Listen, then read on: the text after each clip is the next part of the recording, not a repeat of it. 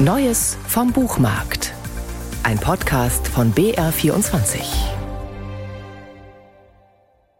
Orlando Figes ist einer der renommiertesten Russlandkenner unserer Zeit. Und doch gibt selbst diesem 63-jährigen Historiker Russlands Invasion in die Ukraine Rätsel auf. In einem Interview mit dem britischen Telegraph sagte er kürzlich: It does seem very strange, and certainly the idea that they could take Kiew in a blitzkrieg was based on very bad intelligence. Das ist alles seltsam. Eines steht fest: Die Vorstellung, man könne Kiew in einer Art Blitzkrieg einnehmen, hat ein völliges Versagen der russischen Geheimdienste offenbart. War es Hybris, die Putin so handeln ließ? Er wirkt isoliert.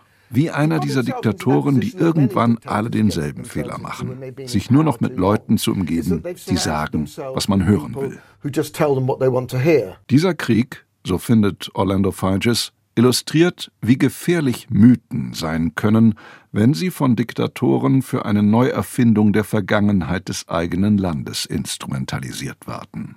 Mit anderen Worten, Wladimir Putins gewaltigem Geschichtsrevisionismus seinem Spiel mit historischen Fantasien von einer auf Expansion angelegten russischen Welt hält Feiges in seinem gut lesbaren und überaus aufschlussreichen Buch Eine Geschichte Russlands Fakten entgegen. History serves as a sort of vehicle for ideas about politics, about what Russia is.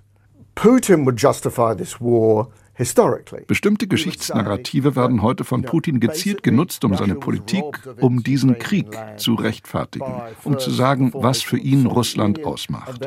So behauptet er, Russland wäre seiner angestammten ukrainischen Gebiete beraubt worden dadurch, dass sich die Ukraine 1991 für unabhängig erklärte. Nun gelte es, sie wieder heimzuholen ins Großrussische Reich. Das ist seine mythologische Lesart. Putin hat in seiner über 20-jährigen Präsidentschaft das Land von Anfang an durch ideologische Aufrüstung auf diesen Krieg vorbereitet.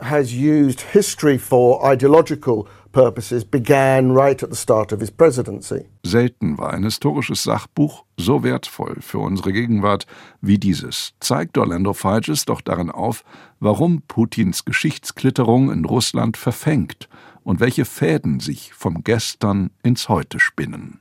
Nicht nur, dass Putin sich heute selbst als Zar wie Nikolaus I. oder Peter der Große begreift. Das Land stecke in vielerlei Hinsicht in einer Wiederholungsschleife so Figes. Früher zum Beispiel wurde in Russland den adligen Großgrundbesitzern nur dann Land gegeben, wenn sie sich dem Zar unterwarfen. Waren sie ihm nicht mehr zu Gefallen und Diensten, waren sie ihre Lehen sofort los. Dieses Verhältnis erinnert sehr an die Abhängigkeit heutiger Oligarchen von Putin. Sind sie ihm zu Willen und befolgen, was er sagt, behalten sie ihre Reichtümer. Wenn nicht, wandern sie direkt ins Gefängnis.